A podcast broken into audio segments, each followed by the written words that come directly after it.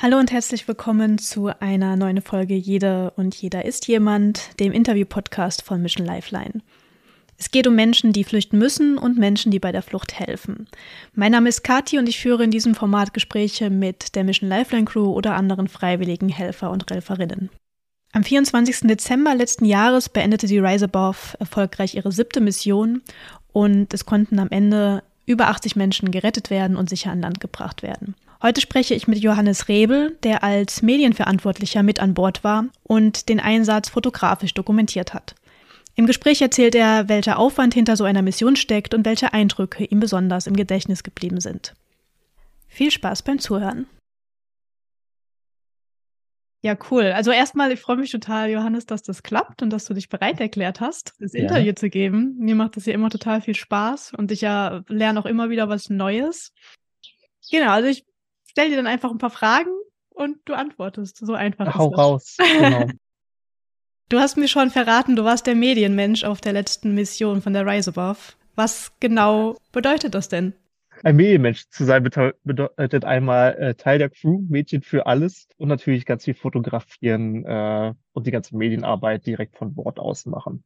Ne, die ganzen Trainings mitmachen, Vorbereitungen mitmachen, die ganzen die Fire Drills mitmachen und das dann aber auch alles zu dokumentieren. Ähm, so der Medienmensch hat sozusagen zwei Aufgaben. Ähm, einmal ist es die Dokumentation von dem, was passiert, einmal aus äh, der Arbeit der Öffentlichkeitsarbeit raus. Äh, und der zweite Teil ist neben der Öffentlichkeitsarbeit ist zu dokumentieren, welche Akteure noch sozusagen äh, mit auf dem Mittelmeer sind, sei es die sogenannte libysche Küstenwache, äh, seien es Aufklärungsflugzeuge, äh, weitere Akteure in der Seenotrettung oder ob zum Beispiel die Malteser oder oder die italienische Küstenwache ähm, mit rausfährt und ähm, welche Boote mit dabei sind sozusagen. Also es gibt sozusagen einmal den großen Medianteil, der gesehen wird und dann der interne Teil, der für uns dann auch einfach weiter wichtig ist zur Auswertung. Du hast mir ja den Link zu deinen Bildern geschickt. Ich habe mir die auch angeschaut. Und die nehmen einen wirklich richtig mit und erzählen eine komplette Geschichte, weil ich war ja selber überhaupt noch nicht auf sowas mit dabei. Das ist immer ganz schön, wenn man das dann auch richtig gezeigt bekommt.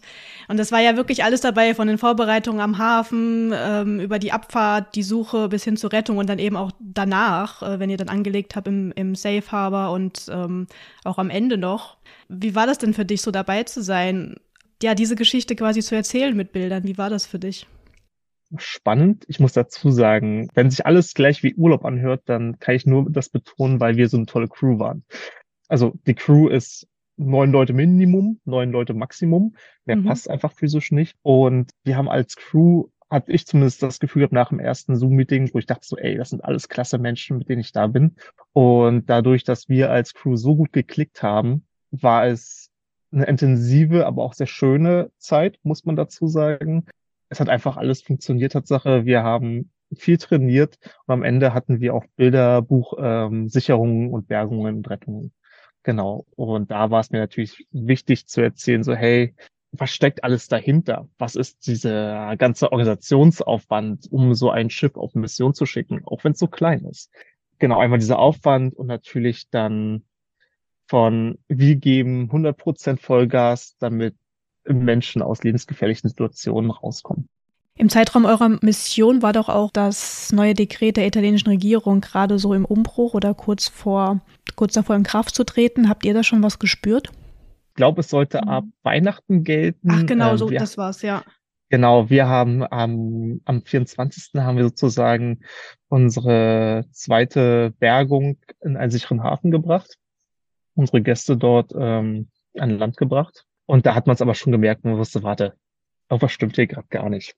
Wir hatten unsere erste Rettung vor der libyschen Küste. Ähm, wir wussten, dass die CI4 in der Nähe war und wir haben uns darauf verständigt, so, wir sichern die Menschen, geben den Rettungswesten, gucken, dass denen nichts fehlt und dann werden sie von der Crew von der CI4 abgeborgen. Und die CI hat einen Hafen in Livorno und mhm. den Hafen in Livorno bekommen. Livorno ist bei Pisa und etwa vier Tage Fahrt und da wussten wir so, hey, irgendwas stimmt hier nicht. Die werden gerade unendlich weit weggeschickt. Das ist richtig anstrengend für die Gäste. Das wird Unmengen Zeit und Geld äh, verschlingen und halt die Rettungskapazitäten aus dem Mittelmeer entfernen. Und über die Zeit hat sich einfach immer wieder ergeben, oder es wurde klarer und klarer, worauf Rom hinaus wollte. Und wir wussten auch schon so, ah, jo, das wird uns auch noch irgendwie treffen. Die werden es jetzt nicht mehr irgendwie vor irgendwelchen Häfen hängen lassen, sondern die werden sagen, ja, kommt doch, ihr kriegt sofort einen sicheren Hafen, kein Problem, der ist nur fünf Tagesreisen entfernt. Viel Spaß. Das ist echt unfassbar. Also das klingt halt auch wirklich einfach nach Schikane. Ne? Das ist, wie kann man es denn noch schwerer machen? Es ist doch sowieso schon schwer genug. Es ist äh, bescheiden für alle Akteure, nur die Herrschaften äh, von der Bootstankstelle freuen sich, damit sie wieder ähm, sehr viel Diesel verkaufen können, die wir natürlich dann wegfahren. Du hattest ganz am Anfang ähm, gesagt, dass die Crew so super war und das, äh, finde ich, hat man auch auf den Bildern total gesehen, dass ihr da alle einfach gut miteinander klargekommen seid. Was geschieht denn so an Bord vor einer Rettung? Wie kann man sich das so vorstellen als außenstehende Person? Ähm, vielleicht soll ich ganz kurz die Position erklären, oder? Wäre das praktisch? Mhm. Ja, das wäre ganz gut, ja. Wir haben sozusagen einen Kapitän, den ersten Offizier, den zweiten Offizier, das war Clemens von Lifeline der sozusagen auch Head of Mission ist. Also Head of Mission bedeutet, er ist nicht nur für Seefahrerische zuständig, sondern auch vor allem fürs Operative. Er ist mit den anderen mhm. Head of Missions, äh, die die Suchmissionen planen, die Rettungsmissionen planen, ist er in Kontakt sozusagen und allen anderen Akteuren sozusagen, die eins im Suchgebiet unterwegs sind, zumindest ähm, aus der NGO-Sicht. Dann ähm, haben wir weiter unseren Maschinisten, der ist natürlich dafür zuständig, dass unsere alte Dame weiterfährt, die Weise Buff. Ähm, die hat ja auch schon ihre 60 Jahre plus auf dem Buckel. Genau, dann haben wir zwei weitere Personen, ähm, die für die medizinische Versorgung zuständig sind. Äh, in dem Fall hatten wir zwei Ärztinnen gehabt. Wir hatten natürlich äh, unseren Koch, wahrscheinlich der den härtesten und anstrengendsten Job von allen hatte, äh, in dieser kleinen Kombüse Essen für Leute von neun bis 90 Personen ähm, zu kochen was ganz abgefahren war. Und als letzte neunte Position war natürlich dann ich als Medienmensch, Mädchen für alles. Ähm, ich habe mir selbst den Titel Feel Good Manager gegeben. das klingt auf jeden Fall super, ja. Genau, so hatte jeder seine Aufgaben äh, natürlich fest im Rahmen und dann je nach, natürlich nach Manöver, wobei ich auch mal so ein bisschen außen vor war, weil ich dann auch natürlich die Manöver fotografiert habe und auch die einzige Person war, die noch nie direkt auf See gefahren ist. Das hat mir eine sehr, sehr erfahrene Crew gehabt. Und wie war das, das erste Mal auf See zu sein? Ähm, ja, wir sind bei recht schlechtem Wetter rausgefahren, äh, mit ordentlich Wellengang. Mich hat es mit der Seekrankheit erwischt. Andererseits hat es auch äh, unseren ersten Offizier erwischt, der seit 16 Jahren auf See fährt. So wie unsere Ärztin, die auch schon in den antarktischen Gewässern mit äh, Sea Shepherd unterwegs war. Also habe ich mich weniger schlecht gefühlt. In, ähm, ja, das kann ich mir vorstellen. Ich würde wahrscheinlich auch seekrank werden. Es passiert allen, aber wie unsere Ärzte auch gesagt hatte, ey, man, man denkt, man kann die Welt äh, erobern, wenn man diese Krankheit überwunden hat. Und so war es dann auch. Es ist sehr schön, dass alles schaukelt und stampft und rollt. Man fühlt sich irgendwie sehr, sehr geborgen, wenn man das erstmal alles gemeistert hat, sich gefühlt bei jeder Welle von Schiff zu fallen. Und das Hoch- und Runterwippen, wenn man in der Koje liegt, ist irgendwann auch sehr, sehr angenehm. Ich habe sehr vermisst, nachdem ich dann an Land war wenn jetzt ein Notruf reinkommt, wird natürlich als erstes unser Head of Mission benachrichtigt sozusagen. Und die ganze Crew merkt es unbewusst, weil sich die Umdrehungszahl des Motors ändert. Und dann wird natürlich die Reservoir beschleunigt und dann auf Kurs gebracht, um zu unserem nächsten Target zu fahren.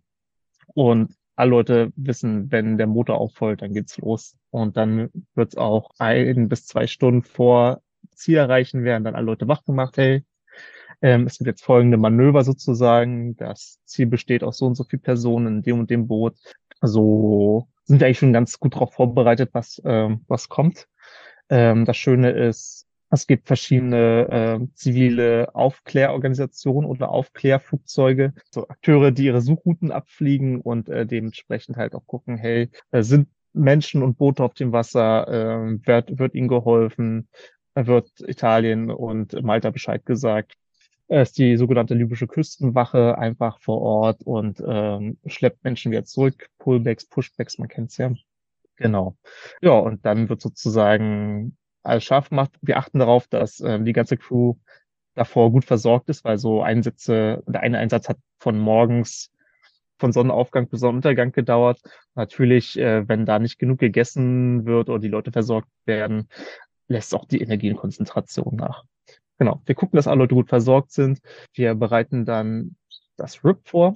Jetzt muss ich zu meiner äh, Schande gestehen, ich habe Christian vergessen in der Crew-Auflistung als RIP-Fahrer. der sozusagen nur für das äh, Beiboot, die Lifeline 3, verantwortlich ist. Sozusagen, das ist sein Baby und er ist dafür da, dass ähm, wir mit der ja mit dem Schlauchboot, mit dem RIP direkt an die Targets ranfahren können und die Leute von den Targets, von den Nussschalen, Unterbergen, sehr an die Reservoir. Wie hast du die Rettung wahrgenommen? Ich stelle mir das so unvorstellbar vor, dass man da einfach Menschen sieht auf dem Meer, die da in Not sind, in so einem untauglichen Boot und, und dann sieht man die plötzlich und ist an der Rettung beteiligt. Vielleicht ist es zu erwähnen, dass es das erste Mal das Boot sichten ist ein Glücksmoment, weil du musst dir vorstellen, wir sitzen da vier, fünf Stunden auf Deck, vier Leute mit Ferngläsern in der Hand und suchen den Horizont ab und gucken in Wellentäler, entdecken Müll, der herumschwimmt, denken so, oh, hoffentlich war das nichts, was mal zu einem Boot gehört hat. Und die Erleichterung ist nur da, dass wir überhaupt das Target finden.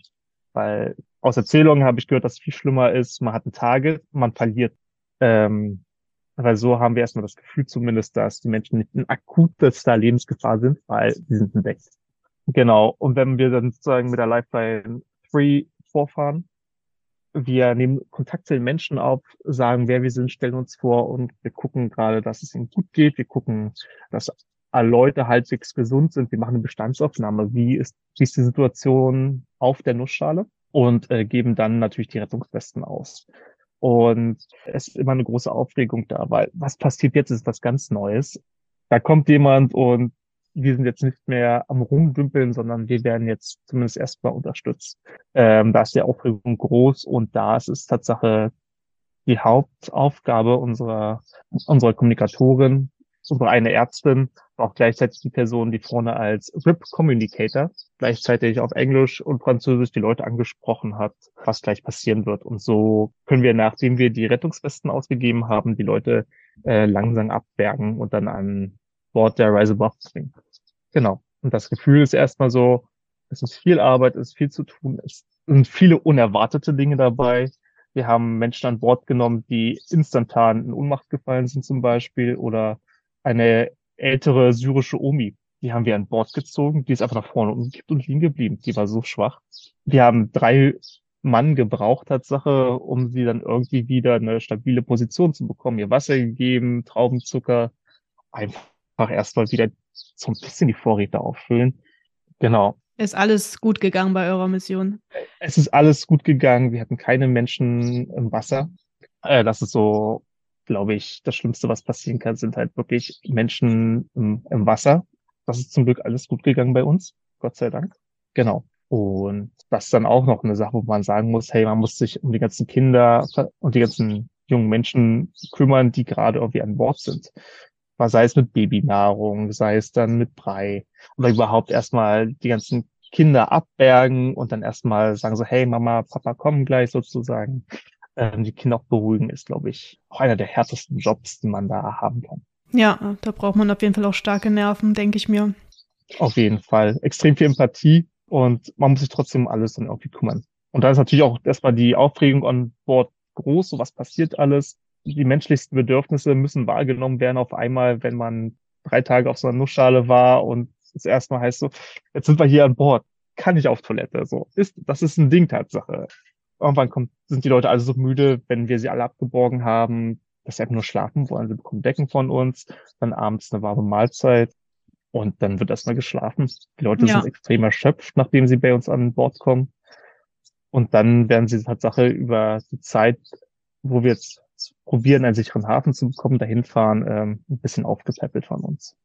Welche Erfahrung an Bord oder welches Bild, weil du ja auch Bilder gemacht hast, ähm, ist dir denn besonders im Gedächtnis geblieben? Es hört sich mal so zynisch an, wenn ich sage, mein Lieblingsbild. Das darf man nicht so verstehen. Es gibt eine Handvoll von Bildern, die ich sehr schön finde, weil die was sehr treffend sind. Bei einem Bild wird zum Beispiel ein anderthalbjähriges Kind, was etwa genauso alt ist wie mein Patenkind, wirklich von einer Nussschale rüber zur Lifeline gehalten. Ich denke mir so, oh, das ist so ein kleines Kind. Das ist halt auf einem offenen Ozean am Ende des Tages. Ne? In jede Richtung sind es mindestens 130 Kilometer Wasser. Und mhm. dann gibt's andere Momente, wo man mit geretteten Jugendlichen spricht und sagen so, ey, das ist Italien, das ist so nah dran, ich will doch nur in die Schule gehen. Mehr will ich doch gar nicht. Mehr will ich einen guten Job haben und lernen. so Und denkst dir so, ja, genau das erhoffe ich mir für die ja. am Ende des Tages. Ne? Und da gibt's dann auch so Momente, wo ich halt Bilder in diesem Gespräch gemacht habe. Ein witziger Moment, also dazu muss man sagen, wenn man Kinder an Bord hat, dann erhellen sie auch das Ganze so ein bisschen. Also äh, Regel sind Kinder verängstigt, wenn man sie natürlich mit an Boot nimmt. Das ist eine stressige Situation. Weil diese ganze Fluchtroute hat einfach Traumapotenzial für junge Menschen. Aber wir hatten ein Kind dabei. Michelle hieß es. Oh, so ein kleiner Wonnebrocken. Wir haben ihn an Bord genommen und der war so, wii, und hat den Fliegermann gemacht. Und das ist natürlich, ähm, das geht natürlich ins Herz. Ja, das glaube ich, auf jeden Fall. Ja, schön. Also freue mich auch auf jeden Fall, dass alles gut geklappt hat. Und du hast ja schon am Anfang kurz erwähnt, du bist ja auf der nächsten Mission im April auch wieder mit dabei. Es war das erste Mal ja diesmal im Dezember für dich und jetzt bist du schon bei der nächsten dabei. Was, was treibt dich denn an? Was ist denn der Grund, dass du da als freiwilliger Helfer ja quasi ähm, mit dabei sein möchtest? Genau, vielleicht muss ich da ein bisschen weiter ausholen. Meine Kannst du gerne Geschichte machen. Mit, meine Geschichte bei Lifelines fing vor zwei, drei Jahren an, äh, wo ich mich mal freiwillig gemeldet habe, hey, ich bin Johannes, ich bin selbstständig und ich habe eine Off-Saison, da kann ich helfen kommen. Ich kann Medien. Und damals hat mich, glaube ich, äh, das Crewing angerufen gehabt und so, meinte so, hey Johannes, willst du nicht Hafenwache machen? Und ich habe dann Hafenwache äh, für eins der Schiffe gemacht und seitdem bin ich irgendwie bei Lifeline gelandet. Und jetzt, ähm, genau, nähert sich ja der Ukraine-Krieg auch zum, zum Jahr. Und damals hieß es dann auch so, hey, wir wollen Konvoi starten. Ich so, ah, ich habe jetzt eine Woche Zeit, ich habe ein großes Auto, ähm, ich kann runterfahren. Wo es dann hieß, ähm, im Gespräch so, ey Johannes, wäre cool, wenn du eigentlich länger da bleiben könntest und wir es irgendwie koordinieren. Und so bin ich dann eine Woche direkt ähm, an die Grenze gefahren, an die slowakische Grenze und habe dann da meine, ich sag mal, Woche gemacht. Und so bin ich auch zwei Ukraine-Einsätze gefahren, also zwei Medikonvois, einmal nach Odessa und einmal nach Kiew. Und dann irgendwann, ich komme, es hat mich jemand gefragt, so, ey Johannes, wann fährst du eigentlich mal mit? Und dann so, ja, komm, hier im Winter habe ich eine Off-Saison. Das kriegen wir hin. Und da meine Buchungslage jetzt auf die nächsten, nächsten Missionen noch nicht so hoch ist, wo ich sage so, ey, die Sachen kann ich abgeben, dann kann ich noch mal eine Runde mitfahren. Ähm, das war eine gute Sache. Jetzt wissen wir ja, wie es läuft. Haben wir, da habe ich mich entschieden dafür, Tatsache nochmal mitzufahren, dass ich sagen kann, hier, ich habe das getan, was ich gerade tun konnte. Ich habe 140 Prozent gegeben und ähm, da muss ich auch wieder gucken, dass, dass es irgendwie weitergeht. Schön. Ich bin mit meinen Fragen eigentlich durch. Ich gebe aber jedem Mensch am Ende noch die Möglichkeit, noch was hinzuzufügen. Irgendwas, was dir, ja, was du noch gerne sagen möchtest, was du gerne noch den Menschen mit auf den Weg geben möchtest, die das hören. Ich glaube, da habe ich zwei Sachen Tatsache. Darfst du ähm, zwei sagen? das ist lieb. Ähm, dann haben wir noch genug Zeit dafür. Ähm, einmal ist es toll, ähm, was die Landcrew an sich schafft, sozusagen, was, was für eine Struktur geschaffen wird, damit wir zweimal sozusagen rausfahren können. Da muss ich auf einmal auf der einen Seite der ganzen Landcrew danken, ähm, dass da so tolle Arbeit geleistet wird und dem Büro. Ähm, auf der anderen Seite möchte ich einfach nur sagen, so, es gibt viele Krisen. Ähm, am Ende muss man sich, darf man sich nicht von allen Dingen verrückt machen lassen, die auf der Welt passieren. Aber ich glaube, es ist äh, wichtig, sich auf ein, zwei kleine Dinge zu fokussieren, für die man Zeit und Energie hat, um sie zum Positiven zu verändern. Und äh, ich glaube, wenn das jeder macht, wäre die Welt ein sehr viel netterer Ort. Da stimme ich dir zu. Das war auch das waren schöne Abschlussworte. Ja, ich glaube, das ist super sinnvoll aus, ja. ähm, weil es einfach so viel woraus man noch lernen kann, dann aber auch gesehen wird ähm, bei den Spendern so, hey, das ist die Arbeit, wofür wir auch halt spenden am Ende des Tages. Ne? Ja, genau. Und es ist auch einfach so schön, die Menschen dann dahinter, weil da ist auch immer so viel Emotion dabei und also diese, diese Motivation dahinter, warum Menschen das machen. Und auch, dass du jetzt betont hast, man kann ja gar nicht an allen Fronten quasi kämpfen, aber dass man sich was rauspickt, wo man halt Energie für hat. Du hast das so schön gesagt und das stimmt halt genauso. Das gibt halt Menschen aber auch so diesen Mut, weil ich sehe das halt auch ganz oft so im Umfeld, dass die Leute so erschöpft sind von diesem ganzen Negativen, was alles passiert und dann gar nichts machen, weil sie irgendwie denken, sie können halt eh nichts verändern. Aber man kann ein bisschen was kann man halt doch machen. Jeder genau. irgendwie. Und das ist halt echt total viel wert. Zusätzlich dazu, dass es natürlich Einblick in die Arbeit gibt, finde ich, gibt es den Menschen auch Mut, halt irgendwie was Gutes zu tun. Genau, und am Ende, es gibt ja auch zwei Typen von Menschen, glaube ich, die irgendwie sich für etwas engagieren. Das Menschen, die sind halt diese Marathonläufer, die können sagen, die sagen, hey, wir haben, ich habe jede Woche ein bis zwei Stunden Zeit äh, nach der Arbeit, ähm, wo ich sage, ich gehe in die Suppenküche, ich gehe mit Hunden Gassi, die irgendwo sind, ähm, ich bringe ein, zwei Menschen Deutsch bei in der Flüchtlingsunterkunft. So, das sind ja alles viele kleine Impacts. Und dann gibt es die Leute, die sagen so, ey, ich kann das nicht in meinem Alltag einbauen, aber ich kann mir meinen Alltag so frei oder meine Zeit so freischaufeln, dass ich sage, ich gehe dann halt einen Monat dahin, ich gehe eine Woche irgendwie da aushelfen. So, es gibt halt diese 20 Prozent oder 140 Prozent Menschen. Ne? Und halt echt jeder so wie er kann, das ist halt auch ganz wichtig. Und wenn man halt ist mal keine Energie wichtig. hat, dann ist das auch vollkommen legitim und dann muss man sich auch, man muss sich halt irgendwie immer auch erst selber irgendwie aufgepäppelt haben, dass man halt anderen ganz helfen genau. kann. Ganz ja. genau so ist es. Ja, cool. Hat mich auf jeden Fall gefreut. Wenn du irgendwas brauchst, ähm, sag Bescheid.